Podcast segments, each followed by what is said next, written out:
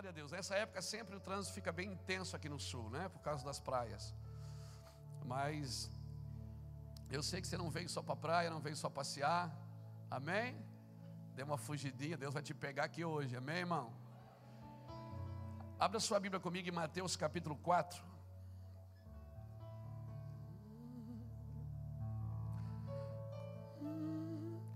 Está disposto a te ouvir e obedecer. Meu coração está disposto a te ouvir e obedecer. Mateus 4 diz assim: Então Jesus foi levado pelo Espírito ao deserto para ser tentado pelo diabo. Foi levado ao Espírito, foi levado pelo Espírito ao deserto para ser tentado pelo diabo. Espírito, deserto, diabo. Olha, uma boa combinação, né? Depois de jejuar por 40 dias e 40 noites, teve fome. O tentador chegou-se a ele e disse: Se tu és o filho de Deus, manda que estas pedras se transformem em pães. Respondeu Jesus: Está escrito: Não só de pão vive o homem, mas de toda palavra que sai da boca de Deus. Então o diabo o levou à cidade santa e o colocou sobre um pináculo do templo e lhe disse: Se tu és o filho de Deus, lança-te daqui abaixo, pois está escrito: Aos seus anjos dará ordem a teu respeito, e eles te tomarão nas mãos para que não tropeces na alguma pedra. Respondeu-lhe Jesus: Também está escrito: Não tentarás o Senhor teu Deus. Levou novamente o diabo a um monte muito alto e mostrou-lhe todos os reinos do mundo e o seu esplendor e lhe disse: Tudo isto te darei se prostrado me adorares. Então Jesus lhe disse: Vai-te, Satanás, pois está escrito: Ao Senhor teu Deus adorarás, só a ele servirás. Então o diabo deixou e chegaram os anjos e o serviram. Aleluia. Eu quero declarar sobre sua vida, querido Chega um tempo que a, a, a, tem uma hora que a Bíblia diz para a gente assim: ó, fugir das tentações, foge de Satanás, não é assim? Fica firme e foge. Mas tem uma hora que é o diabo que vai começar a fugir de você. Amém? Nós precisamos nos achar profeticamente naquilo que a palavra está dizendo. Teve uma hora que, Jesus, que Deus disse: Não junte o maná para amanhã, senão vai apodrecer. Teve uma hora que Jesus multiplicou os pães e disse: Junte tudo para que nada se perca. Então nós precisamos entender o momento que nós estamos vivendo, porque para cada momento existe uma palavra liberada. E nós corremos o risco de estar no momento, vivendo o momento e usando uma outra palavra que não tem nada a ver com o nosso momento. Amém? E aí a gente não anda em autoridade. Por quê? Porque o que nos dá autoridade é a palavra liberada para aquele momento. Amém? A palavra tem poder? Tem. Mas existe um momento específico que é como um raio laser, é uma, é uma energia concentrada, é como um raio, que é uma junção do céu e terra e gera o raio. Tem um momento assim na hora que aquela palavra ela vem, ela vem para o imediato. E nós não temos, nós temos que cuidar com isso. Por quê? Porque a gente pode estar vivendo um momento e usando uma palavra que foi para uma década, ou talvez nem é para esse tempo, é para daqui a alguns tempo. E nós estamos às vezes usando essa palavra para esses dias. Nós temos que discernir o dia que nós estamos vivendo, amém, querido? O tempo que nós estamos vivendo. Quando eu estava lendo esse texto hoje, esse diálogo aqui entre céu e, e inferno, porque é a primeira vez que é, um homem que, que tem o Espírito nele, não sobre ele, mas nele, que bate um papinho com o diabo. É a primeira vez que um homem tem o Espírito Santo nele, porque antes de Jesus o Espírito vinha sobre. No Velho Testamento diz que o Espírito vinha sobre o rei, sobre o profeta e sobre o sacerdote. O Espírito era sobre eles, não em, não em, mas sobre. Não estava neles.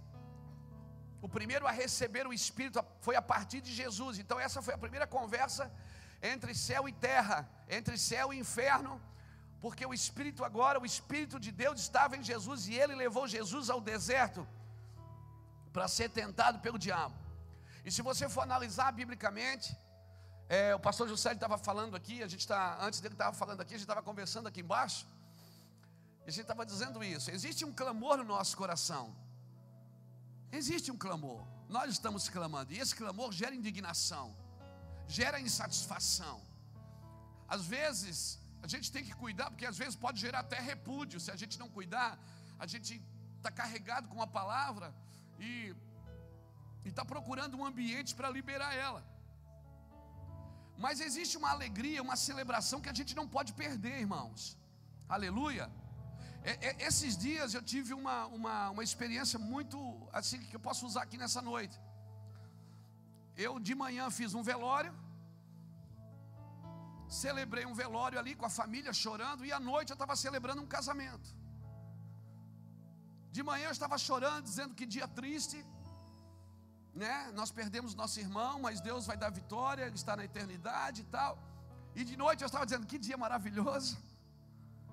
Glória a Deus, esse dia Deus preparou para vocês. E a Bíblia nos ensina a viver assim. Ela diz: chore com os que chorem, se alegrem com os que se alegram. Amém? Amém, irmãos? Louvado seja Deus, todo mundo que ouviu Jesus, irmão. Quem estava muito alegre começou a ficar triste. Quem estava muito triste passou a ficar alegre. Você percebe? Todo mundo que Jesus passou na vida, as melhores lições de treinamento que Deus dá ao seu povo sempre foi em desertos, em vales, em montes. E uma coisa eu tenho aprendido com o Senhor. Nós, nesses dias, ou nós temos que aprender a comer da árvore da vida. Nós não temos que nos alimentar da árvore do conhecimento do bem e do mal, irmão. Nós temos que comer da árvore da vida, a árvore da vida a palavra de Deus, ela vai nos ensinar a separar as coisas boas das coisas ruins. Nós não podemos deixar o Evangelho entrar na nossa inteligência, com a nossa inteligência. Às vezes nós queremos aplicar o Evangelho nas pessoas com a nossa inteligência, e não é a nossa inteligência que convence, o que convence é o Espírito. Então o evangelho que nós pregamos, ele precisa ter vida. Às vezes você tem um amigo, você está conversando com ele várias vezes, ministrando com ele.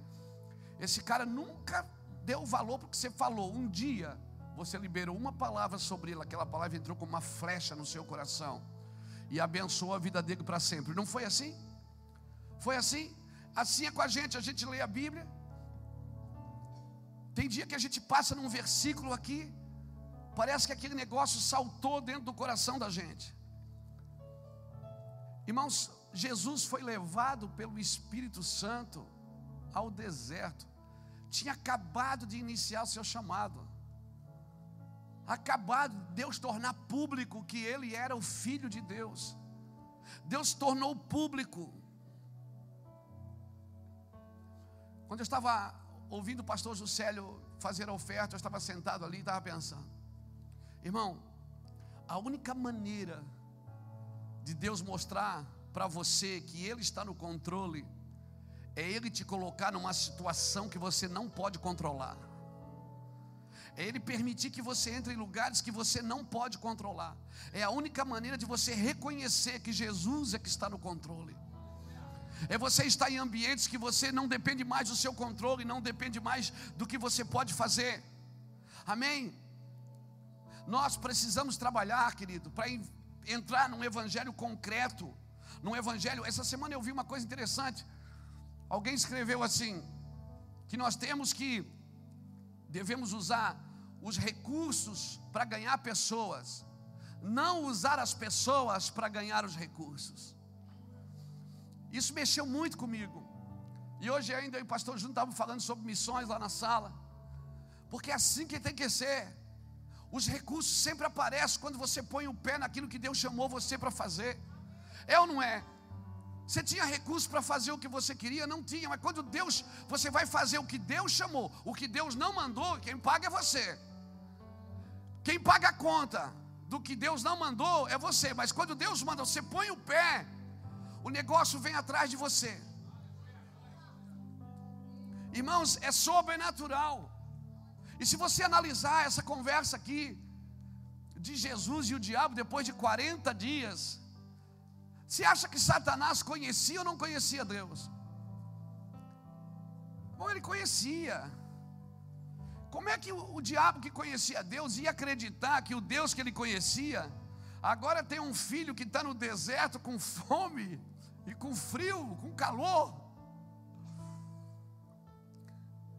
Não cabe na mente do diabo que Jesus estava no deserto com, com frio, com fome. E se dizia filho de Deus, e o próprio diabo ouviu quando o céu se rasgou: Esse é meu filho amado, em quem a minha alma se compraz. Tornou público o seu decreto, como diz Salmo no capítulo 2 de Salmo, do verso 6 e 7 em diante, diz que ele tornou público o decreto, ele tornou público: Tu és meu filho, eu te gerei, pede-me e eu te darei as nações por herança. Salmo, Salmo 2 profetizou. O Salmo 2 ele diz: Tu és meu filho, eu te gerei, proclamarei um decreto. Proclamar um decreto é tornar público. E Jesus, Deus nunca tornou público que Jesus era seu filho. Ele só tornou público aos 30 anos quando Jesus começa no ministério. Então eu ouso a dizer para você que de, de quando Jesus foi engendrado em Maria, até ele nascer e até os 30 anos, o diabo não sabia quem ele era. O diabo não sabia quem Jesus era. Por isso que quando Maria, Deus falava, Maria guardava no coração, ela não falava, ela só guardava. Por isso que Satanás mandou matar todas as crianças quando Jesus nasceu, porque ele não sabia qual que era a criança. O diabo nunca sabe o que Deus está por fazer, irmãos. Nunca!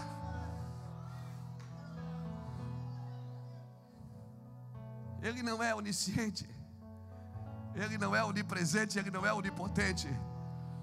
Por isso que nós deveríamos andar na frente do diabo, porque nós temos o Espírito Santo que nos convence do pecado, da justiça e do juízo. O Espírito Santo que revela o que vai, o que vai acontecer. Nós éramos para andar na frente do diabo. O diabo era para vir na igreja aprender com a gente. Porque ele não tem revelação, você tem revelação. A Bíblia diz que ele não oculta as coisas dos profetas. Aleluia! Você era para andar na frente. E a nossa vida de a minha não. A de alguns é correr do diabo. O diabo correndo atrás. e o cara correndo do diabo, oh, o diabo está me perseguindo, o diabo me deu a rasteira, o diabo se levantou. O diabo vive atrás de você quando era para ele estar atrás de você mesmo, mas atrás de você para ouvir o que você está falando e descobrir o que está por acontecer. Ele não sabe o que vai acontecer. Efésios capítulo 3, versículo 8 diz que o mistério que estava oculto, que nem a anjos foi revelado, agora está sendo revelado a multiforme sabedoria de Deus à sua igreja.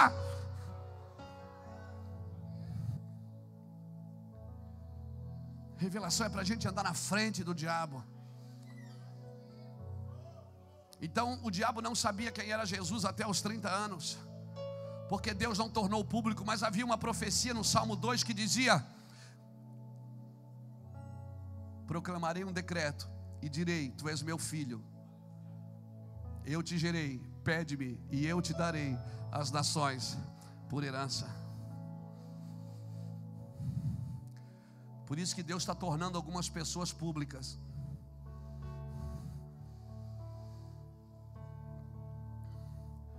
Público, quando Deus torna seu ministério público, não é para você ficar famoso, é para você tomar as nações, porque as nações são dos filhos. Aleluia. Aleluia. Você está pegando isso aí no seu espírito? É muito importante que a gente entenda. Você não precisa gostar da mensagem, você precisa entender ela.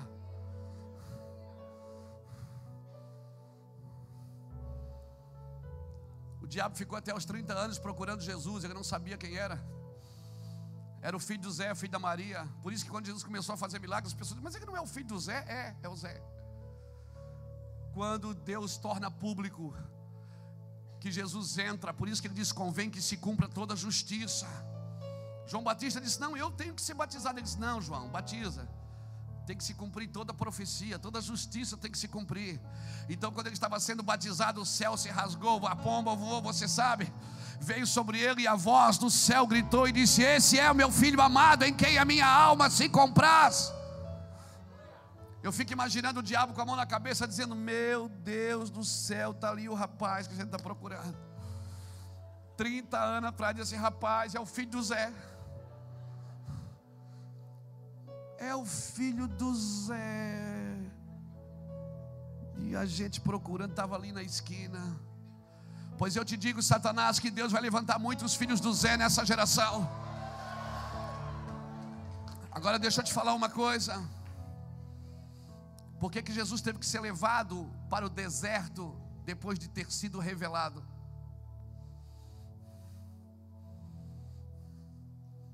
Quando Deus revelou, o Espírito Santo já levou ele para o deserto para ser tentado pelo diabo. Por quê? Porque até ali Jesus nunca tinha sido tentado como um libertador. Ele foi tentado como filho do Zé. Ele era filho do Zé, filho da Maria. Ele era uma pessoa normal, era um homem. Sabe o que, é que eu quero dizer isso para vocês? Principalmente aos pregadores, aos ministros que estão aqui. À medida que Deus vai tornando público o seu ministério, a tentação aumenta, a perseguição aumenta, amém? A investida do inferno aumenta, aleluia. É por isso que é, você precisa ser levado pelo Espírito ao deserto. Pastor, que luta. Sabe por que essa luta? É porque Deus está tornando público o que Ele vai fazer na sua vida. Aleluia. O diabo ainda não sabe tudo, mas ele já desconfia. Você não é mais o filho do Zé. Não se comporte mais como o filho do Zé. Se comporte como o libertador, o restaurador, um ativador. Você não pode ser mais um crente normal, filho do Zé. Você não pode mais ir para a igreja fazer correntes de prosperidade, irmão. Você não pode ir mais para a igreja para enriquecer. Você tem que entender o que você é agora, querido. Pastor, mas a luta aumentou, aumentou, porque Deus está tornando público o seu ministério. E aí tem esses dois sentimentos que o pastor José falou aqui. A gente está alegre porque está sendo usado por Deus, fazendo a obra de Deus, mas existe um clamor ainda, porque o clamor agora não é mais por aquela capetada miúda que cai na igreja, não, não é mais aquele demoninho, como é teu nome? Não, agora é capeta mesmo, é, é, é intenso o negócio, agora é principado, potestades, agora é príncipe das trevas, agora é mamon, é leviatã, é Jezabel, agora o trem ficou gigante, irmão pastor, que luta. É, mas tá gostoso, não tá? Fala aí, é gostoso ou não é? É gostoso, mas dói. Dói, mas é gostoso. Aleluia. Porque não tem coisa melhor do que ser usado por Deus. Nenhuma alegria na terra pode ser comparada do que aquela de ser usado por Deus. Só se sentir amado por Deus já é tudo. Agora, saber que Deus está te usando um, um mal acabado que nem você eu nem vou falar de mim, vou falar de você. Um mal acabado que nem você, um Zé Mané, que ia para a escola só fumar maconha, agora está aí sendo usado, profetizando, ensinando os outros a ganhar dinheiro, nunca ganhou nada na vida. Quando prega, pessoas prosperam. Causou dor em muita gente, quando abre a boca, Deus cura. Meu Deus, você precisa entender esse lugar. Quando eu era menino, irmãos, eu pensava como menino. Quando eu era menino, eu fazia culto para crente. Hoje não. Se, crente, se, os crentes quiserem vir, que venham. Eu estou fazendo culto para Deus. Nós estamos adorando a Ele. Quando nós éramos meninos, nós tínhamos uma mensagem para o povo: ó, volta domingo que vem. Domingo que vem vai ser benção. Vai estar pregando o irmão João. O irmão João vai estar pregando. O irmão João é ousado. Aí vinha no culto do irmão João, daí não, não deu, não deu. Quem não foi curado? Não foi curado. Semana que vem o irmão José vai estar aqui com a gente.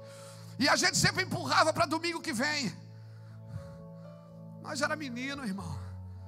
Mas a gente estava cheio de vontade. E Deus fica só olhando, dizendo: Ah, eu te amo. Eu te amo. Oséias capítulo 11, versículo 1. Não precisa abrir, não, olha para mim. Fica ligado aqui, é a carta viva. Fica ligado aqui na carta viva. Amém? Oséias capítulo 11, versículo 1 diz assim: Quando Israel era um menino, eu amei. Quando Israel era um menino, era só um menino, eu amei. Mateus 2,15 diz assim: Do Egito eu chamei meu filho. Gálatas 4,1 diz: Se o herdeiro for menino, fala de. Para os três fala a mesma coisa: Israel, Jesus e a igreja. Nos três textos diz: Para cada um, mesmo no Egito, eu te amei. Você era um menino, cheio de vontade, cheio de esquisitice. Eu sei que tem cultos que eu preguei que Deus veio só por misericórdia mesmo. Eu me lembro, eu já fiz cada coisa, irmão. Eu já vi, eu já, uma vez eu fui expulsar o demônio de uma mulher, ela me mordeu, eu mordi ela também, pegou, mordia. Verdade, eu era menino, mas o Senhor me amava. Uma vez uma, uma pessoa caiu endemoniada, aí, tem uns irmãos que gostam da água de açúcar para o diabo, né? Aí foram lá buscar um copo d'água, aí dá um copo d'água para ela, ela pegou o copo d'água e jogou em mim. Tchá! Oh. Eu disse, pega um copo d'água lá para mim. Peguei o copo d'água e tchá na cara dela também. Eu achava aquilo o máximo, não, que o diabo não tem negócio, é pau. E Deus dizia, tadinho, mas eu amo, é um menino, mas eu amo, é menino, mas eu te amei, menino. Eu te amei, menina. Eu te amei, menino. Aí quando você olha aquelas fitas cassete, você ouve as fitas cassete antigas, você bota lá para ouvidos, meu Deus, eu falei isso, é? Meu Deus. Aquelas VHS que você transformou em DVD, lembra? As fitas VHS do vídeo cassete. Esses dias eu botei uma para assistir que a gente botou, transformou ela em DVD. Eu estava eu tava com um terno laranja e uma gravata verde limão. Se imagina, com duas ombreiras, parecia o Didi dos Trapalhões. O cabelo parecia o, o, o, búfalo do Beto Carreiro, repartido no meio com para trás.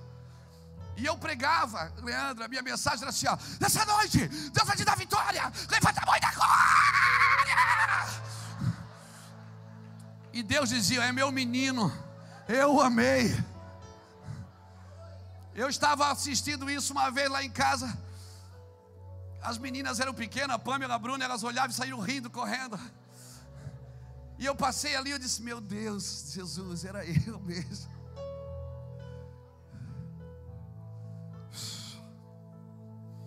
Eram pequenos leões e pequenos ursos que a gente derrubava, irmãos, e achava aquilo máximo.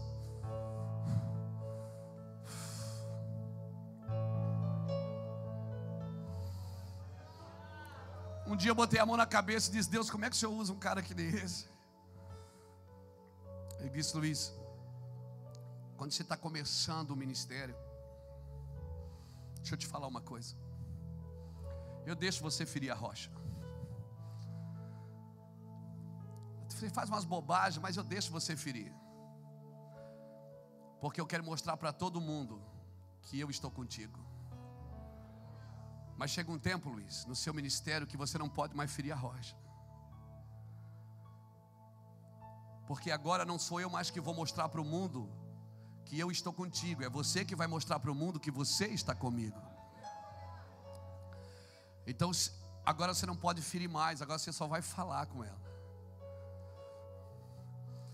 E essa é a angústia de muitos irmãos, porque a impressão que a gente tem é que está fazendo muito pouco. Parece que o que a gente fazia antes era melhor, porque a gente tinha evidências, a gente tinha evidências de testemunhos, pessoas faziam fila para testemunhar, a gente fazia fila para passar com o paletó assim, derrubando todo mundo. Ela não é, não era legal. Quem aqui já caiu numa paletosada? Era bom, não era? Não foi legal? Leandro, você já derrubou alguém com paletó? Claro, né? Será quase. Eu sei de onde você veio, meu filho. Não vou falar. Quem aqui já derrubou com lenço? Quem aqui já. Não caía? Ah, sai, cai, feliz.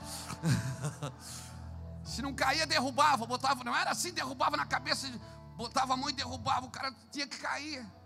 Quando, quando aqueles vinham orar por mim, eu já me jogava.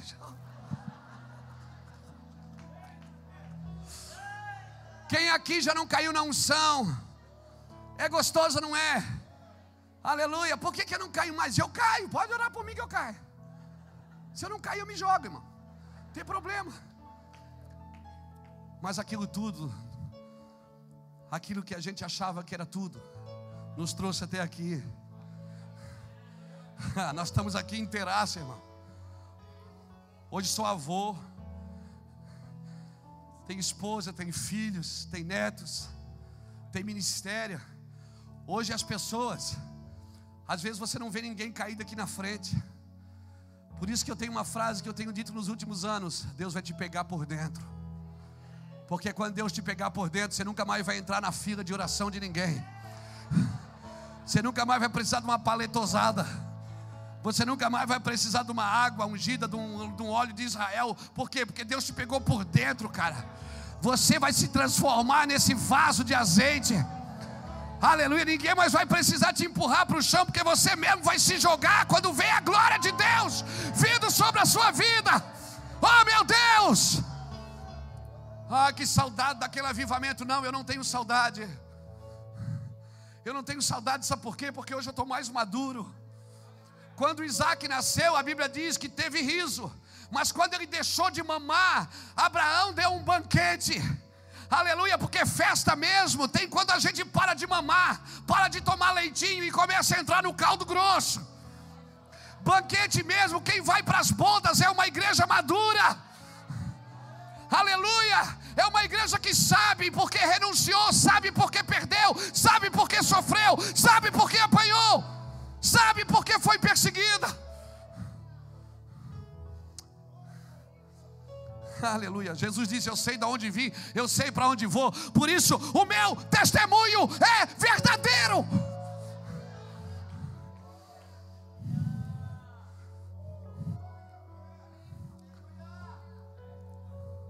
Aí às vezes a gente diz: Poxa, que saudade daqueles cultos que. Não, eu não tenho saudade. Eu não tenho saudade do corredor do fogo. Eu não tenho saudade da tarde da benção. Não, que a benção hoje é de tarde, é de noite, é de manhã. Eu não tenho saudade do culto da vitória, porque a vitória agora é toda hora, todo instante, todo minuto. Cada vez que eu vejo um papel desse na minha mão, quer esteja no hospital ou quer esteja na bênção, é vitória. Nós sabemos que Deus está fazendo, aleluia. Cutuca alguém que está do seu lado e diz assim: só vai para o deserto quem está cheio do Espírito. Segura a onda aí, meu irmão. Fica aí no deserto. Aproveita esse tempo. Sabe por quê? Porque agora a tentação aumentou, a perseguição aumentou. Sabe por quê? Porque o nível de glória aumentou também, a dimensão aumentou, a autoridade aumentou, a sentença aumentou. Aleluia. Quando você fala agora as coisas acontecem, por quê? Porque a sentença aumentou. Oh, meu Deus! Alguém levanta a mão e solta alguma coisa aí, meu Deus. Oh, meu Deus! Satanás ouviu dizer: Esse é meu, é meu filho amado, o filho do Zé, o filho da Maria. O Espírito pega Jesus, leva para o deserto, para ser tentado pelo diabo. que coisa tremenda. Até o diabo é o diabo de Deus.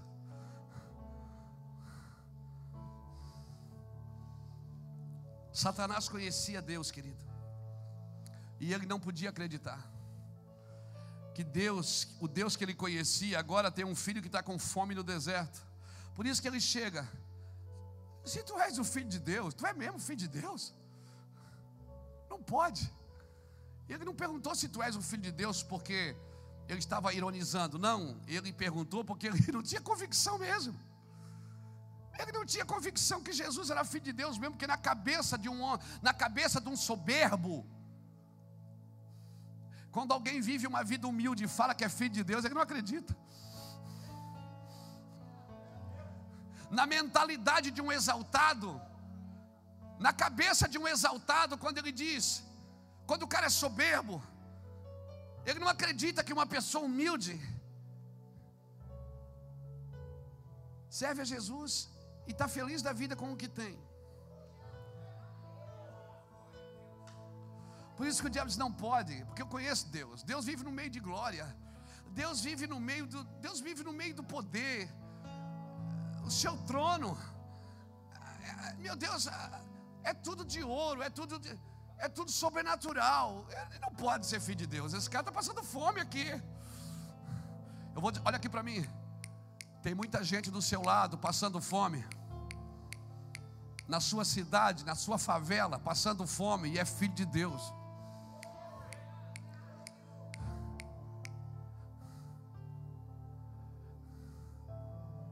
Por favor, não deixa o diabo usar a sua mente. Na cabeça de Satanás não cabia isso. Por isso, irmãos, infelizmente, deixa eu falar uma coisa séria aqui. Alguns pregadores, alguns pregadores da doutrina da prosperidade não podem entender como um filho de Deus vive privações. Na cabeça deles não cabem, porque eles não, não pode ser filho de Deus esse cara. Está passando luta, está passando prova, está passando necessidade. O que te identifica como filho de Deus, querido, não é o que você carrega nas suas mãos, é o quanto do céu, o quanto da convicção tem na sua vida, seja em Alphaville, seja em Alfavela, não importa onde você está se você é filho de Deus, em tudo eu sou experimentado, eu sei ter fome, sei ter fartura. Eu posso estar no monte ou estar no vale. Amém. Eu, eu sei, eu, Paulo disse: Eu sei, eu sei viver isso, eu, tenho, eu sei viver fartura, sei viver privações. Eu tenho que estar preparado para tudo, porque os filhos, assim vivem os filhos de Deus. Ora tem abundância para compartilhar com todos, ora são privados de algumas coisas. Aleluia. Adonai Elohim Sevaot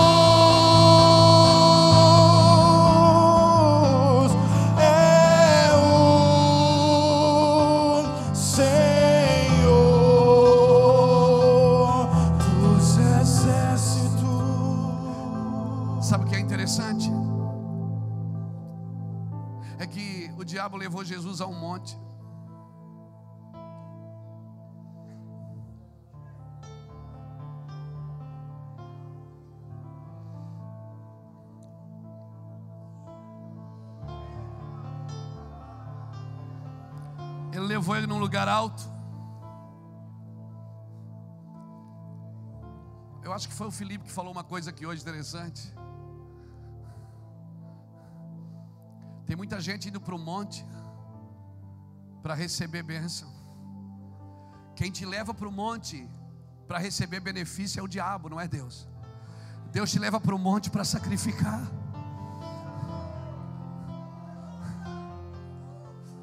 Se você está indo para o monte atrás de benefício, cuidado. Você pode estar tá recebendo influência satânica. Quando Deus te leva para o monte, sabe para que, que é? É para sacrificar, dizer, Deus, eu vim aqui. Por isso você já chega lá assim, ó, morto.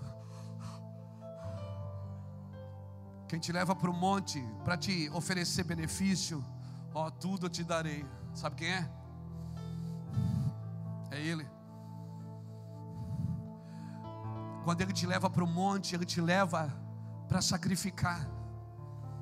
Ele diz: pega o teu único, pega o que tu tens de melhor, sobe o monte e oferece ao Senhor.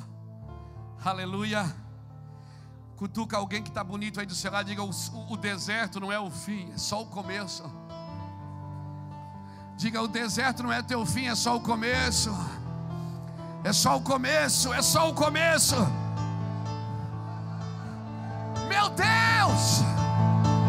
É só o começo do que Deus vai fazer.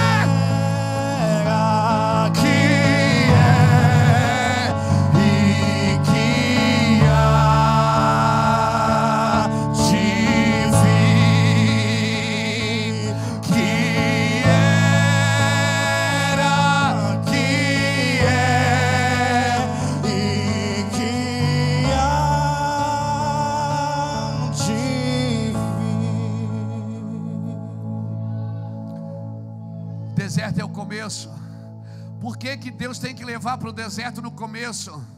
O deserto não anulou o que Moisés aprendeu no Egito. O deserto não é para anular o que você aprendeu no Egito, é para redimir. Tem muita coisa que você aprendeu no Egito que você vai usar na obra. Sabe aquela malandragem que a gente tinha? Deus não vai usar malandragem, mas Ele vai tornar você sensível, perspicaz. Aleluia. Você já viu aquela pessoa que servia ao diabo, que tinha pomba gira, que tinha imoralidades, quando ela vem para o Senhor que passa um deserto, toda aquela imoralidade redimida se transforma no ministério de libertação. Você já viu isso? Por quê? Porque o deserto é para redimir o que você aprendeu lá no Egito. Aleluia!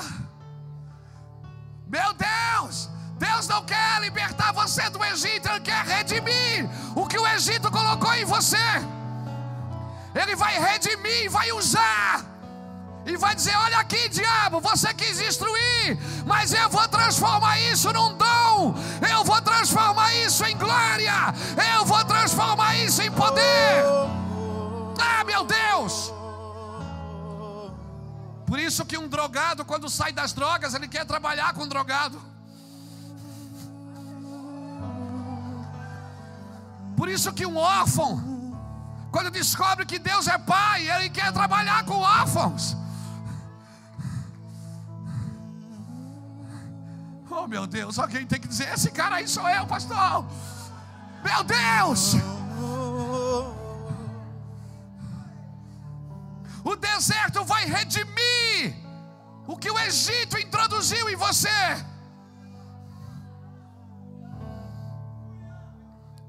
Deserto é só o começo, não é o fim. Deserto, eu fui chamado para passar, não fui chamado para morrer no deserto. Quem morre no deserto é porque está em rebeldia. O deserto só abre e engole quem está em rebeldia, irmão. Aleluia. O deserto só engole rebelde. O deserto não vai me engolir, não, porque eu não sou rebelde, em nome do Senhor Jesus Cristo. Eu vou passar pelo deserto e vou chegar do outro lado. Eu era menino, Deus me amou. Nós precisamos crescer. Porque Deus tem herança para nos dar e não se dá herança para crianças. Não se dá herança. Crianças precisam de tutores. Crianças precisam de tutores. Por isso Deus está levantando pais e mães espirituais que vão tirar pessoas do Egito. Pastores são pais para os filhos que ainda andam no Egito. Eu louvo a Deus pelos ministérios que fluem aqui nesse altar. Eu louvo a Deus pelos ministérios que fluem. Eu louvo a Deus pelos pastores, pelos evangelistas. E para cada momento tem um ministério específico, irmão. Amém. Para cada momento, hoje chegou um cara aqui, um irmão chegou aqui hoje pedindo ajuda, com uma mochila nas costas, quatro dias na rodovia. Ele veio falar comigo, eu disse: tá bom, e tinha um monte de gente ao meu redor. O José já chamou, chama o Muracava. Já chamou o Muracava, o Muracava já pegou ele pela mão e já levou. E É assim que funciona. Ontem vocês ouviram o pastor Juscelio, que tem um coração pastoral, que fala, prega chorando. O coração do cuidado. Eu já sou da marreta, irmão. Eu sou o cara da marreta. Eu sou aquele que vem com a marreta derrubando o parede. Tá, tá, Depois do Célio, mais alguns pastores vêm atrás arrumando os tijolinhos. Alguns na gana de derrubar eu quebro. Por isso que o ministério apostólico é um ministério de edificação. Não me tenha como filho de Belial, eu só estou com a marreta na mão, irmão. Aleluia. Apóstolos e profetas, eles vêm para tirar os filhos do Egito. Os pastores ainda estão cuidando de alguns filhos que estão no Egito. Eles ainda estão ainda com um pé lá, outro cai, então o pastor vem e pega no colo e tal. O ministério apostólico é aquele que sai correndo com o filho na mão, sai daí, cara, vamos embora daqui. Por isso que pastores cuidam, apóstolos edificam. Nós precisamos entender para não anular os nossos ministérios, irmãos. Nós precisamos entender para não anular o nosso chamado, senão nós vamos fazer o que as pessoas querem, não o que Deus quer. Nós não podemos entrar para fazer o que as pessoas querem. Eu acredito no cuidado. Hoje eu e o pastor Marcos do Convívio estamos conversando sobre o cuidado, sobre a comunhão, como é necessária a comunhão, mas como também é necessário o ensino. A igreja primitiva crescia assim, na doutrina dos apóstolos, na comunhão e na oração. Precisa ter a comunhão, precisa estar a comidinha ao redor do fogão de lenha, gostoso, mas precisa ter ensino, precisa ter Bíblia, precisa ter fundamento apostólico precisa sim preparar as pessoas, porque amanhã depois o filho já pensou? Você que está aqui na igreja há 10 anos, amanhã depois o teu filho chega para você e diz assim: pai, eu não vou fazer medicina, eu vou para a África, eu quero ser missionário. Deus falou que eu vou morrer lá. Como é que você reage? Eu também. Como é que a gente vai reagir? Porque a gente está preparado para criar os filhos na igreja. A gente está preparado para criar os filhos na igreja. Eu não estou anulando, gente, por favor, eu só estou dizendo que nós precisamos ter um coração profético, um coração apostólico, um coração pastoral, um coração evangelístico, um coração de mestre. Nós precisamos entender aonde Deus vai nos colocar, para a gente não anular o que estamos fazendo. Aleluia! Apóstolos e profetas, eles vêm para tirar os filhos do Egito. Sabe quem é que te leva para o deserto? É os apóstolos e os profetas. Quando eles começam a falar as visões, quando eles começam a mostrar o que Deus está mostrando, fica todo mundo, ah, cara, poxa, que difícil. E aí, graças a Deus que veio o pastor e diz: Como é precioso, irmão, estar bem junto a ti. E assim nós vamos indo, irmão, de mão dada um com o outro, segurando um no outro, celebrando, se alegrando clamando, chorando por quem está no hospital, se alegrando com a casa que foi edificada. Gerando no nosso. Querido, deixa eu te falar, você não é bipolar, não, fica tranquilo. Esse jogo de sentimentos que existe dentro de você, ora chora, ora ri, ora grita, ora clama, ora está no monte, ora está no vale.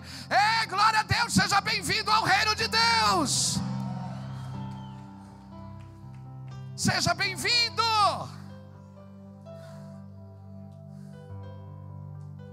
Você fica, já foi fazer tratamento para ver se está tudo certinho na sua cabeça. Está tudo certo. Um dia você está triste, outro dia você está alegre. Um dia você quer dar tudo para todo mundo, tudo que tem na sua mão. Tem dia que você fica uma morrinha que não quer falar com ninguém. É não é? É não é? Estou falando de você. Seja bem-vindo ao reino.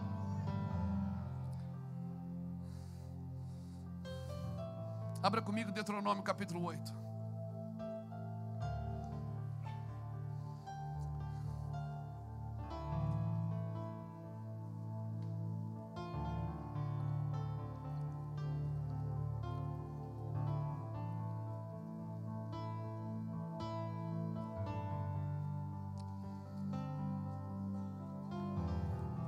Oh meu Deus, olha o que diz o Deuteronômio capítulo 8.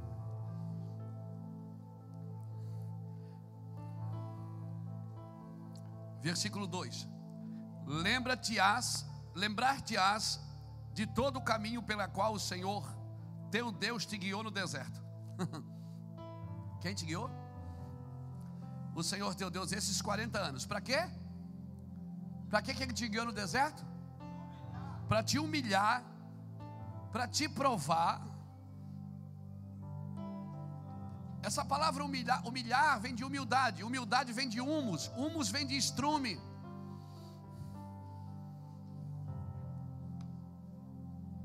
Humildade vem de humus, humus é estrume. Sabe para que o Senhor te levou para o deserto? Você imagina esse estrume debaixo do sol, irmão. Vai vendo. Para te provar, para saber o que estava no teu coração, se guardarias ou não os seus mandamentos. Ele te afligiu e te deixou ter fome, depois te sustentou com maná que tu não conhecias. Ah, meu Deus! E os teus pais também não conheceram, para te dar a entender que nem só de pão vive o homem, mas de tudo que sai da boca do Senhor.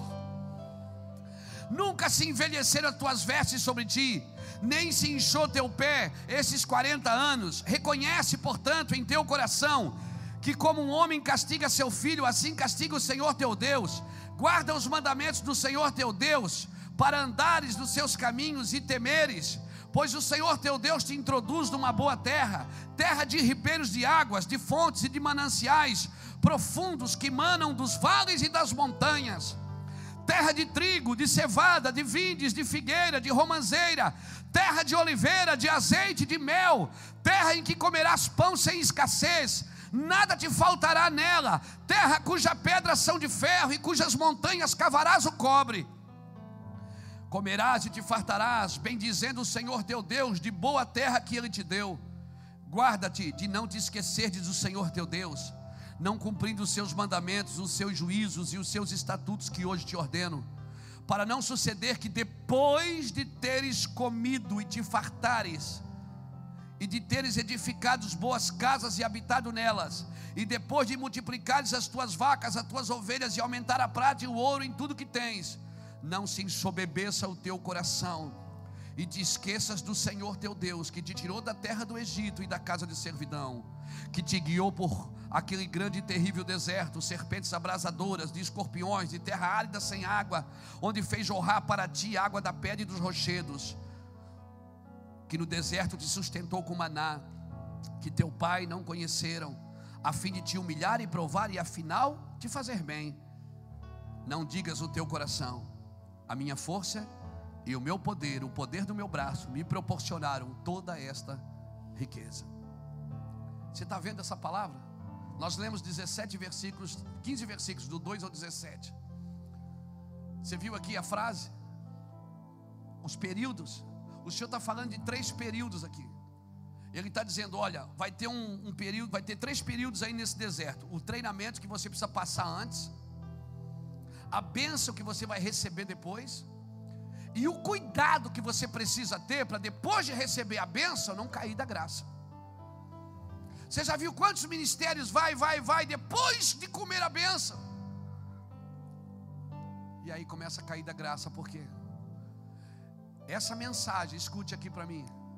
Essa mensagem, Deuteronômio capítulo 8, Deus me deu para esse ano.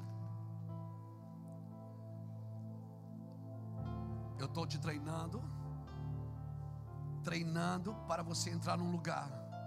Quando você entra no lugar, agora não te esqueças aí no teu coração que foi o Senhor que te deu poder para te andar nesse lugar. Esse não é a força do teu braço que te deu isso.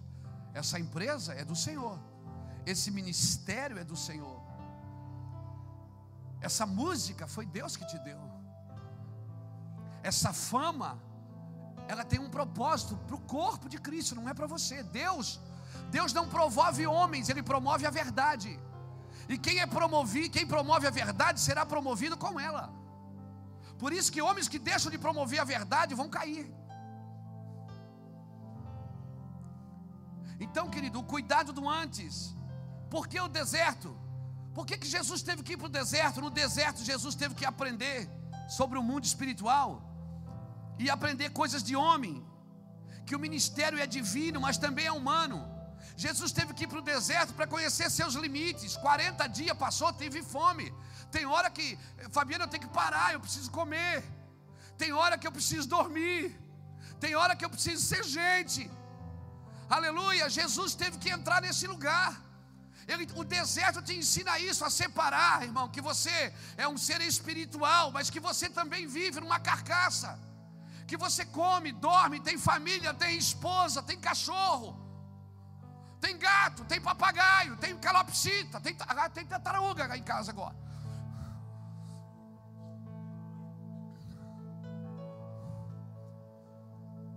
Você é homem. Paulo disse em Filipenses capítulo 3, versículo 10.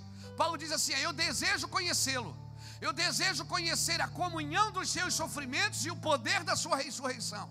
Ou seja, eu desejo conhecer o Jesus que viveu como homem. Eu preciso saber como ele vivia como homem para mim poder viver como homem. E eu preciso conhecer o poder da sua ressurreição. Como é viver depois de ser um homem ressurreto? Como é viver no espírito? Irmãos, o deserto vai te ensinar limites. O deserto ensina você a limites, amém? Amém ou não amém? Amém. Deserto está aí para te ensinar, para te treinar. Lembra-te de todo o caminho que eu te levei para o deserto. Amém? Aprendeu sobre coisas de homem, sobre ministério. Depois de 40 dias, então Jesus aprendeu o quê? Depois de 40 dias tem fome. Então, jejum só até 40 dias, não dá mais. Limites, cara. Não vá além dos seus limites, amém? Não ande além dos seus limites, não compre amor pelo trabalho. Amém? Não compre amor de ninguém pelo serviço. Quem compra amor pelo serviço não é servo, com perdão da palavra pejorativa, é puxa-saco. Quem compra amor pelo serviço é puxa-saco, não é servo. Amém, irmãos? Não compre amor pelo serviço. Aprende sobre as coisas. Jesus aprendeu sobre o diabo, aprendeu sobre demônios, aprendeu sobre tentação, aprendeu sobre a provisão de Deus no deserto, aprendeu que aquilo que não nos mata nos deixa mais forte. É isso que o deserto faz comigo, ele liberta minha mente do Egito. Ele me ensina a experimentar a provisão de Deus. Para quê? Para chegar no, no para chegar no limite. Por quê? Você já chegou no limite da sua fé? Você já chegou no limite do seu suporte? Você já foi alguém que disse assim: Eu não aguento mais? Quem aqui já disse: Eu não aguento mais? Mas logo em seguida veio outra prova que passou essa, não foi? Então você aguentou mais. Amém? Então quando vier prova, não diga eu não aguento mais, diga pode vir que eu aguento. Para quê, pastor? Por que eu tenho que passar fome? Porque enquanto você não entrar num estado de fome, Ele não pode te dar o maná que tu ainda não conheces. Existe uma revelação que tu ainda não conheces, e isso é só para quem tem fome. Se você não aprende livros, você nunca vai ler, porque ninguém nunca escreveu. Isso você não vai aprender numa sala de aula. Não adianta vir no Yaz Xará, porque nós não vamos conseguir dar isso para você. O maná que tu ainda não conheces, ah meu Deus, só Ele pode te dar. São revelações profundas do seu espírito. Meu Deus, você vai viver num estado de espírito permanente no Senhor. É possível? É possível. Ele nunca diz que dá uma coisa que ele não gostaria de dar. Ele nunca vai prometer uma coisa que ele não vai fazer. Tem alguém aqui? Eu amo o Salmo 25 e o verso 12 ao 14. Diz assim: Qual é o homem que teme ao Senhor? A este lhe ensinará o caminho que deve escolher. A sua alma repousará na prosperidade, a sua descendência herdará a terra. E o verso 14, que foi o verso da minha vida quando eu oro por revelação, quando eu orava desde menino, que a gente ia na igreja, orava, dizia, e lia a Bíblia, não entendia nada. E o vô ensinava, ora, ora que Deus dá, Deus vai dar entendimento, o Espírito dá entendimento. Não deu. Aí eu passei um desertão, quando eu voltei para Jesus, o Salmo 25 e o verso 14 fez assim dentro de mim, Está escrito assim, ó, o segredo do Senhor é para aqueles que o temem. A este ele lhes fará saber a sua aliança. Cara, quando eu li isso dentro de mim há 20 anos atrás, eu fiquei doido, digo, tem segredos. E eu aprendi a definir uma coisa: Deus ama a todos, mas não confia em todos. Porque o amor, Deus, o amor de Deus é para todos. Mas Deus não confia em todos, porque Ele diz: o segredo do Senhor é para aqueles que o temem. Por isso que o temor é o princípio da sabedoria. Temor não, é, não, não, temor não gera conhecimento, gera sabedoria. A sabedoria você não aprende numa sala de aula. Aleluia. Você pode entrar na escola de sabedoria, não adianta. Sabedoria só vem para um homem que teme a Deus. O temor do Senhor é o princípio de toda a sabedoria. Você vai para a escola e estudou até a quarta série primária, não sabe nada, não estu... fugia da matemática, português, não entende nada. Mas Deus fala coisas reveladas para você da palavra que nem a NASA sabe, meu Deus nem a NASA descobriu coisas que vão acontecer, que a NASA ainda está estudando, e Deus já está revelando aos seus profetas. Eu não estou menosprezando o conhecimento, por favor. Eu sou um cara que estudo o dia inteiro, leio o dia inteiro. Estou com a minha Bíblia o dia inteiro. Eu ouço a Bíblia dentro do carro. Se você entrar no meu carro, você vai ver, eu ouço a Bíblia o dia inteiro no meu carro eu estudo muito, e quando eu não sei, eu não tenho vergonha de aprender. Quando eu não sei alguma palavra, eu não tenho vergonha de perguntar, irmão, jeito é com J ou com G? Ou com G? Eu não tenho vergonha de perguntar.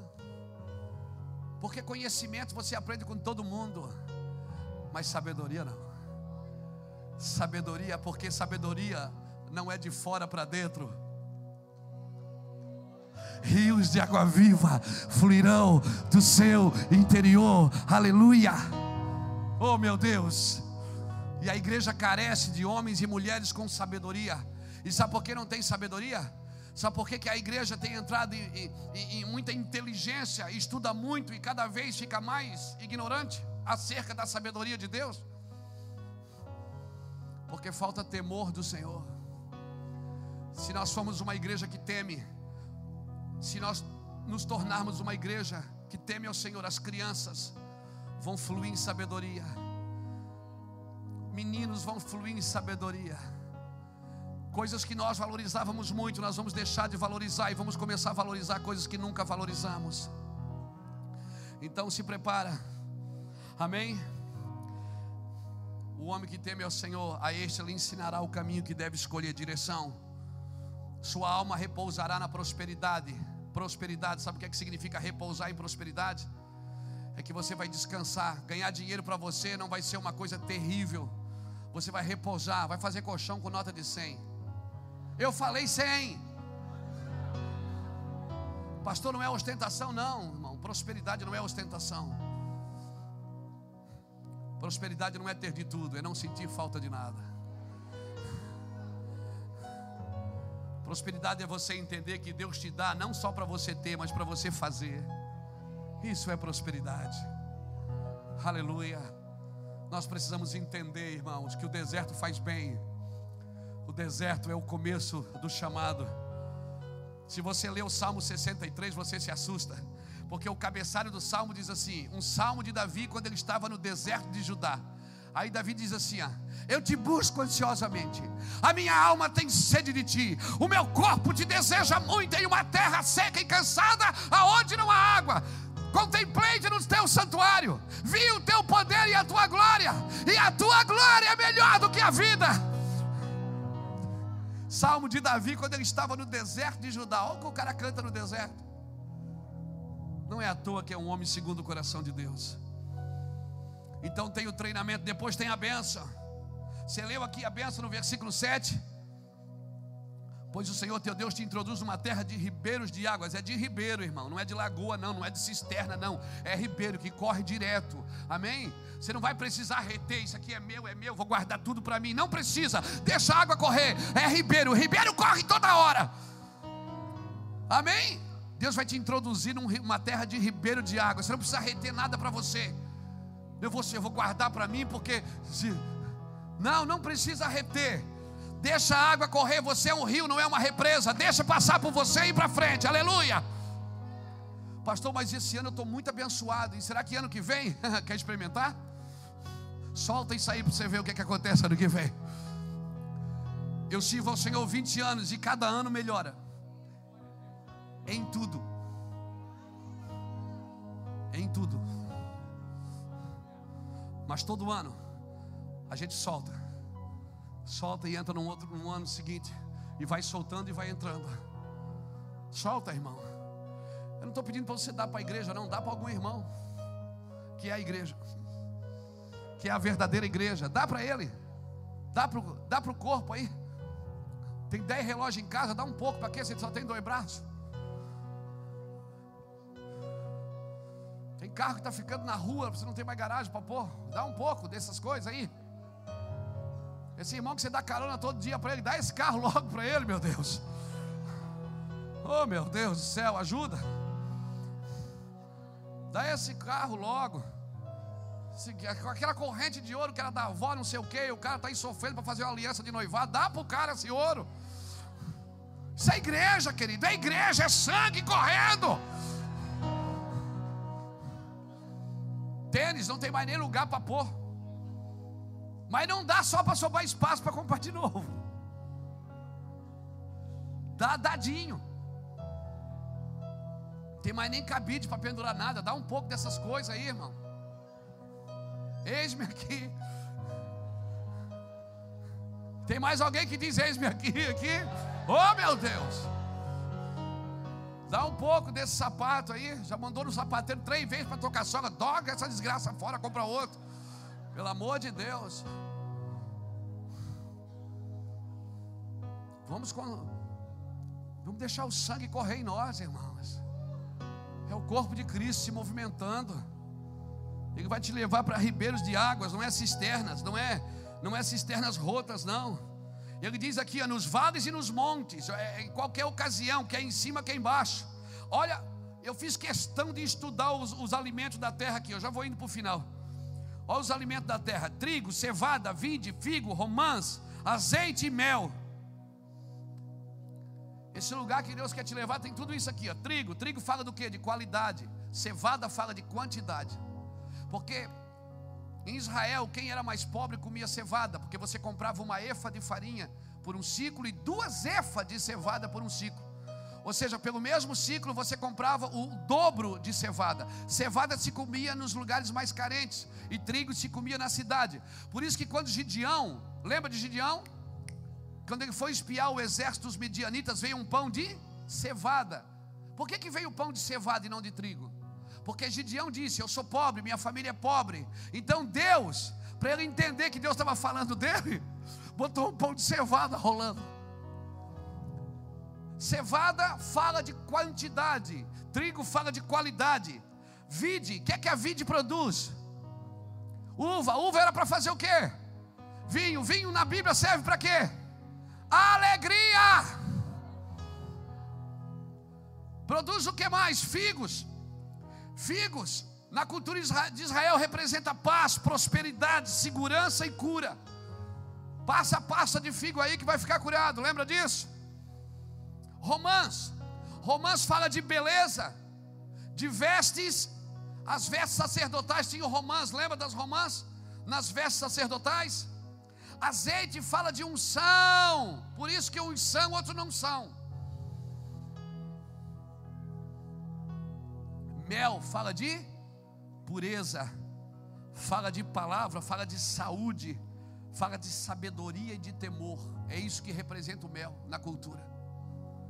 O Senhor está te dizendo que vai te levar para esse lugar de qualidade, quantidade, de alegria, de paz, de prosperidade, de segurança, de cura, de beleza, de vestes sacerdotais, de unção, de mel. Agora, depois de tudo isso acontecer, que, é que ele está dizendo? Agora, toma cuidado, versículo 11: guarda de não te esqueceres do Senhor. Amém? Você vai prosperar, seu ministério vai crescer, você vai pastorear muitos pastores no Brasil, vai cuidar de gente, você vai ficar conhecido, pessoas vão te ligar, dizer: vem ministrar aqui, vem chamar aqui, vem ensinar aqui, vem dar aula aqui, vem cantar aqui. Teu telefone vai tocar direto. Mas aí agora tem o que? O cuidado. Depois da vitória, depois da fartura, depois da unção, nós precisamos proteger o que Deus nos deu. Com temor, tremor, reverência, zelo, excelência e santidade. Olha, eu vou ler o versículo 11 de novo. Guarda-te de não te esqueceres do Senhor do Senhor teu Deus, não cumprindo os seus mandamentos, os seus juízos, os seus estatutos que hoje te ordeno, para não suceder que depois de teres comido e estares farto, e de, de teres edificado boa casa e habitado nelas, por que, que depois de comer dá sono, irmão?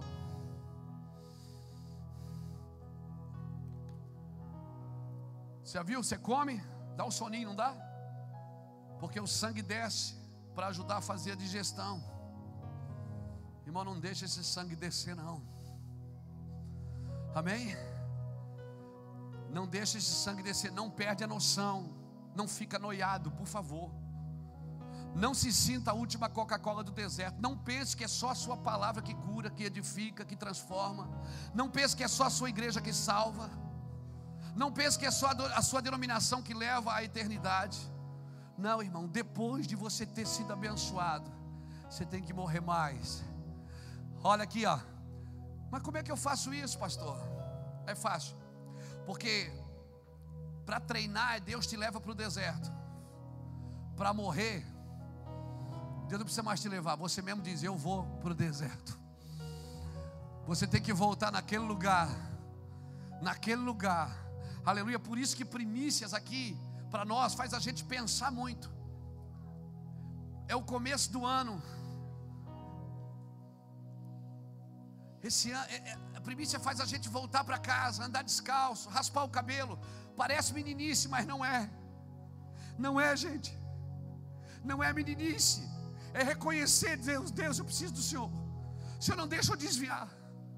Senhor não deixa, não deixa, eu preciso dormir aqui de novo, ficar uma semana aqui dormindo na minha salinha, no meu colchão, no meu travesseiro, ouvindo Benny ouvindo o, o Jesus Country, ouvindo canções, ouvindo o Bruno, ouvindo o Cris, ouvindo, ouvindo o, o Felipe. Não esquecer dos pequenos começos. Aleluia.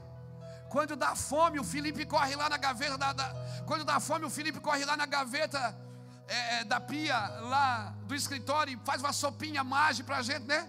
Aquela sopa que você põe na caneca, põe água quente, ela gruda no fundo, você precisa de três para tirar ela do fundo.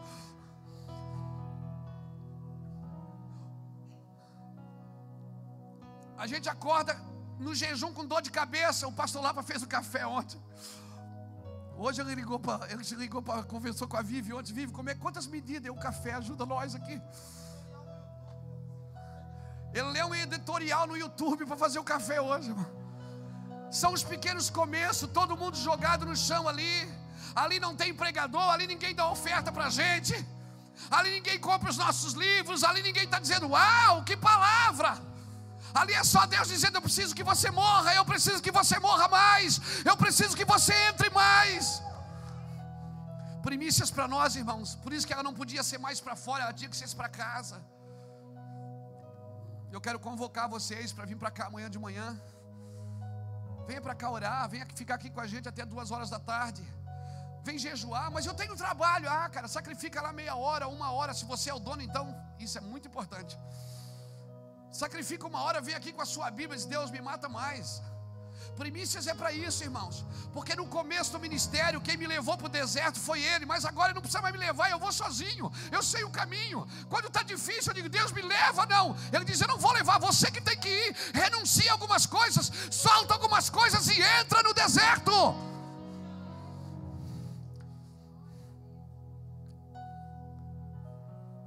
No começo ele te levou, mas agora é você que tem que ir. Você que diz: Não, eu vou parar. Para terminar, para não suceder que depois de teres comido e estares farto, de teres edificado boa casa e habitado nelas, e depois de se multiplicarem as tuas vacas, as tuas ovelhas, e aumentar a prata e o ouro e tudo quanto tens, se ensobebeça o teu coração, e te esqueças do Senhor teu Deus, que te tirou da terra do Egito e da casa de servidão. Ele te guiou por aquela grande terrível, por aquele grande terrível deserto, serpentes abrasadoras, escorpiões, terras áridas e sem águas, onde fez jorrar para ti água da pedra, que no deserto te sustentou com maná que teus pais não conheceram, a fim de te humilhar e provar e no final te fazer bem. Por favor, não digas, esse por favor é por minha conta. Por favor, não digas o teu coração, que foi a minha força e o meu poder, o poder do meu braço. Por favor, não diga que foi a internet. Não diga que foi o Facebook que te deixou conhecido. Não diga. Deus tem um propósito para isso. Não diga que foi o Instagram. Não diga. Não diga que foi essas câmeras de televisão. Não. Tem um propósito para isso, irmão. Nós só estamos caminhando onde estamos caminhando porque tem um propósito. E esses dias é dias mesmo de tirar o sapato e dizer: Deus, eu já sei o caminho, porque o Senhor já me levou lá um dia. Eu já sei o caminho do deserto. Eu sei do que eu preciso abrir mão para entrar naquilo que o Senhor deseja. Fique de pé comigo, por favor.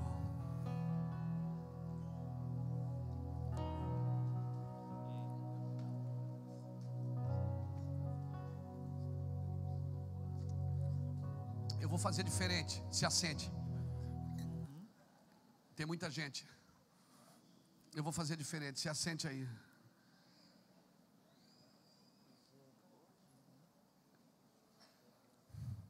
Se assente aí. Me dá um espaço aqui na frente vocês, tá? Só um espacinho no corredor aqui. Nós vamos cear.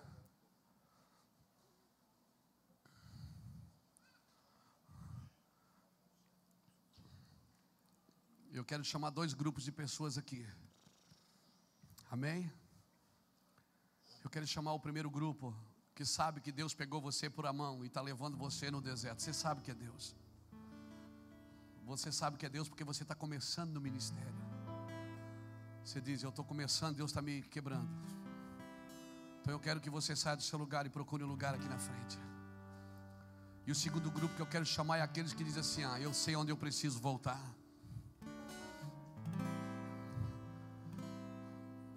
E você procure um lugar aqui e nós vamos orar antes de cear.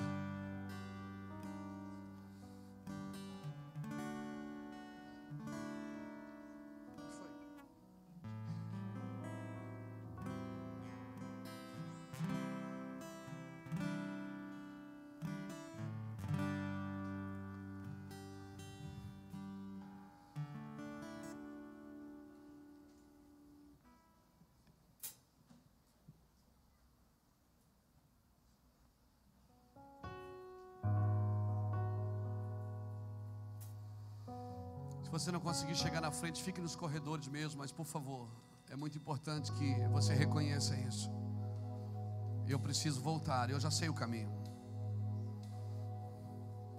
Mas olha aqui para mim, esse voltar é com alegria, porque não tem coisa melhor do que reconhecer uma fraqueza. Não tem coisa melhor na sua vida de você reconhecer. Você diz assim: Uau, eu preciso mudar aqui que ninguém precisa dizer isso para você. Você, o próprio Deus vem e diz: Cara, olha aqui, a Bíblia, irmãos, não é uma janela, é um espelho para você se ver nela. Alguns de nós precisamos voltar em algum lugar. Nós não podemos entrar um ano esperando que Deus faça alguma coisa que é para a gente fazer. A primeira vez ele me levou, a segunda ele não vai me levar, não. Eu vou. Esse é o caminho. Eu já sei o caminho. Eu sei o caminho. Agora, olha aqui para mim. Você que está aqui, olha só um pouquinho aqui para mim. Só um pouquinho. Sabe o que ele disse? Eu vou te levar para o deserto para te humilhar. Para saber o que está no teu coração. Agora eu pergunto para você: ele sabia ou não sabia o que está no seu coração? Ele leva para o deserto, mas ele já sabe o que tem dentro. Então, para que, que ele leva? Não é ele que precisa ver o que tem aí dentro, é você. Ele já sabe, ele é onisciente. Ele disse: Eu vou te levar para o deserto para saber o que está no teu coração, se guardarias ou não os mandamentos do Senhor. Não é ele que precisa saber se você vai guardar, ele já sabe se você vai ou não. É você que precisa saber se você vai ou não. Vai chegar um tempo na sua vida que você vai olhar para trás e vai dizer: É, Deus, foi bom ser afligido para que eu aprendesse a guardar os teus decretos.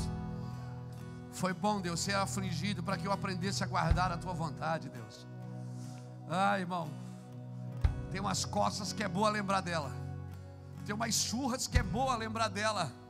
É bom lembrar das churras. Você sabe que ali Deus se edificou. Então essa é uma boa noite para reconhecer Deus. Me ajude me ajude. Eu quero ter os dois sentimentos. Eu quero ter a alegria da salvação e quero ter um clamor profético dentro do meu espírito. Eu quero alegrar-me com os que se alegram e quero chorar com os que choram. Eu quero entrar nesse lugar, Deus. Comece a clamar ao Senhor, clame ao Senhor.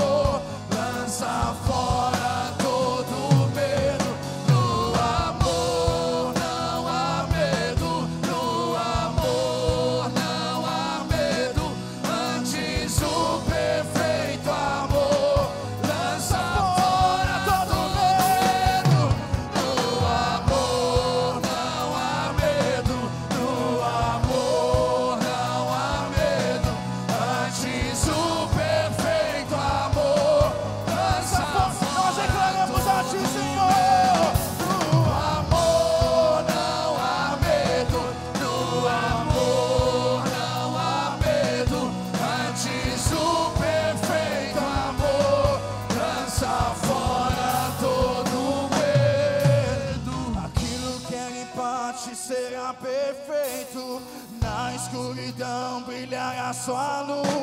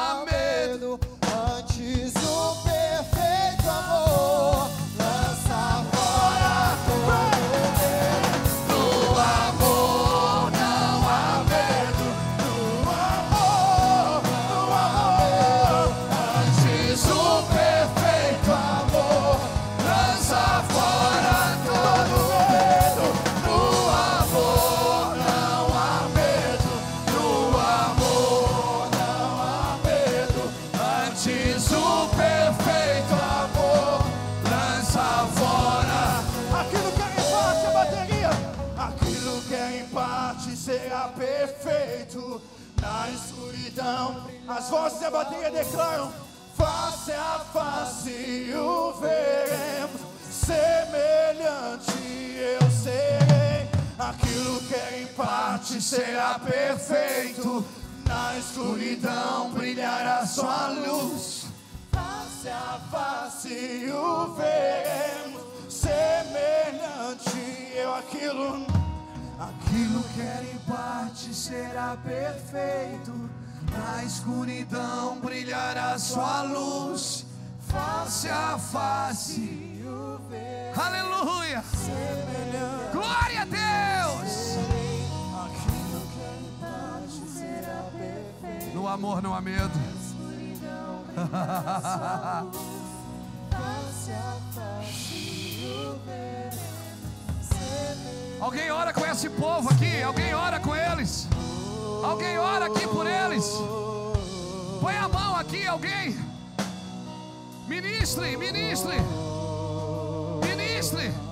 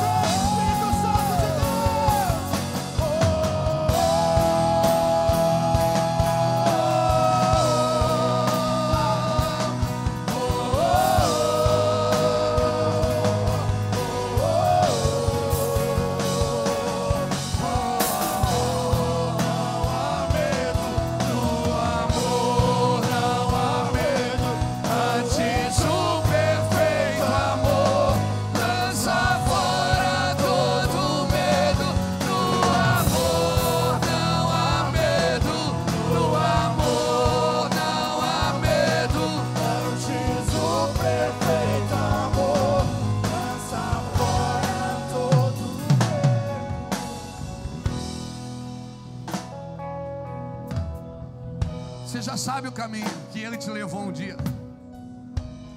Você já sabe o processo que ele te levou um dia. O treinamento do antes, a bênção do depois e o cuidado de sempre.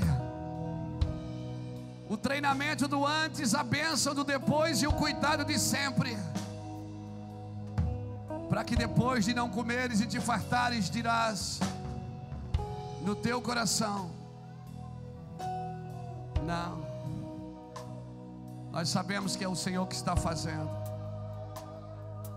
Nós sabemos que é Deus que está fazendo isso. Só Ele pode fazer essa obra, mais ninguém. Nós somos só cooperadores do que Ele está fazendo. Deixa ser ministrado por Deus, deixa Deus ministrar em você. Aleluia. Aleluia. Oh, aleluia. solta, solta, levanta a mão e solta, irmão. Esse lugar está tomado. Solta a unção, solta. Solta o leão.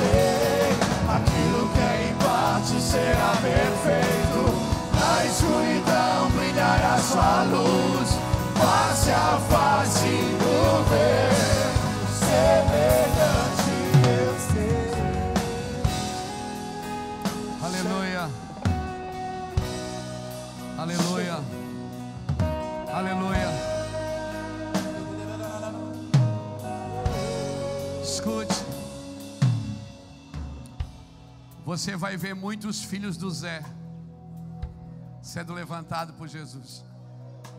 Muitos. Você vai ver muitos Zé ninguém, assim, pessoas que estavam escondidas, pessoas que andavam nos fundos.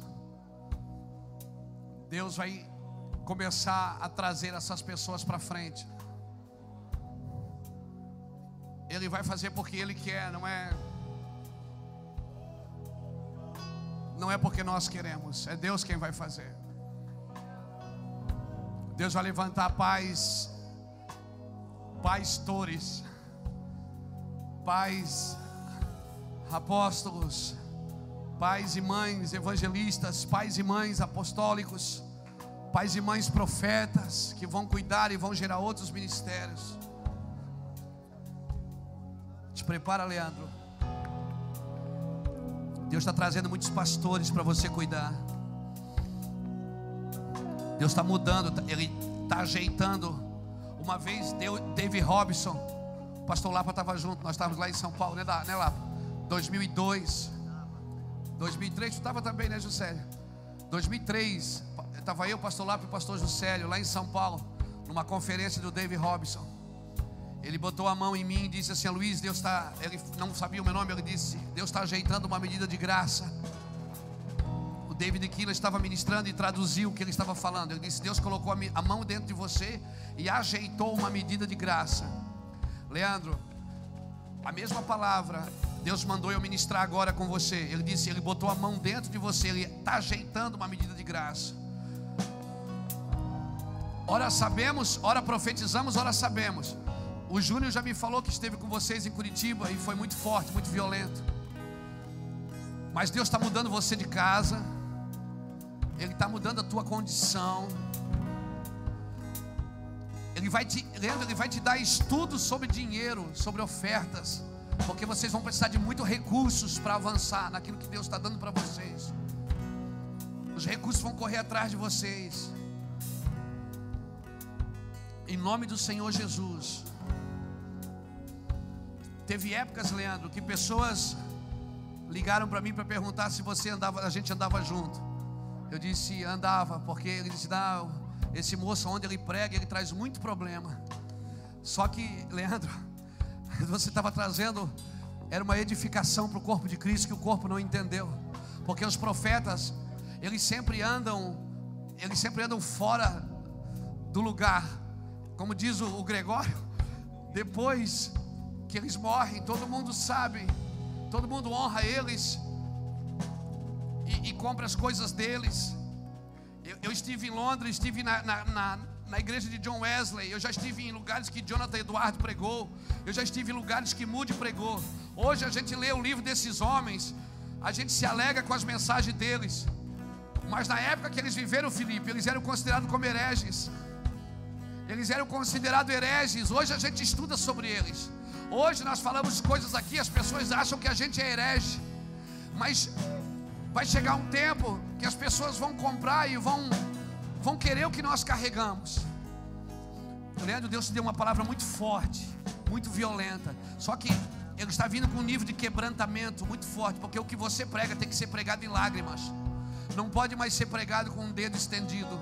Tem que ser pregado com lágrimas, com choro. Deus vai levantar você com recursos. Se preparem. Deus está edificando a igreja em Curitiba através de vocês. Descansa no Senhor.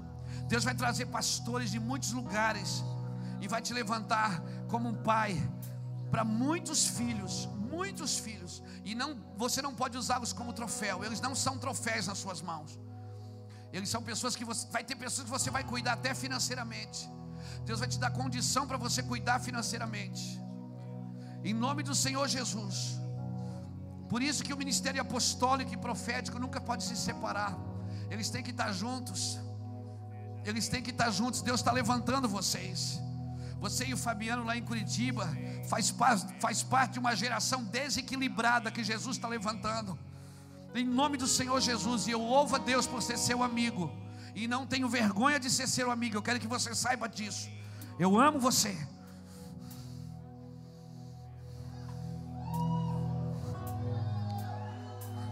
Levante sua mão. Por favor, não espere mais pelo deserto, corra para lá. Você já sabe o caminho. Alguns de vocês precisam voltar no Senhor. Não deixe a alegria. Não deixe. Como o pastor Juscelio falou aqui, nós não vamos viver menos do que, o, do que Jesus está nos dando. Nós vamos andar no lugar que Deus nos chamou para andar. Nós vamos andar lá, para nesse lugar, em nome de Jesus. Nós vamos andar, pastores, nesse lugar. Nós não vamos andar num lugar menor do que Deus mandou. Só que nós vamos andar com o coração sempre de olho no deserto, sempre de olho, sabendo que foi Deus que fez, sabendo que é Deus que está prosperando, sabendo que é Deus que está dando.